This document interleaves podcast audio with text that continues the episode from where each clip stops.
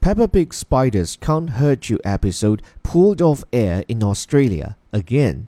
Episode aired on pay TV after earlier being deemed inappropriate for audiences in Australia, home to dangerous spiders.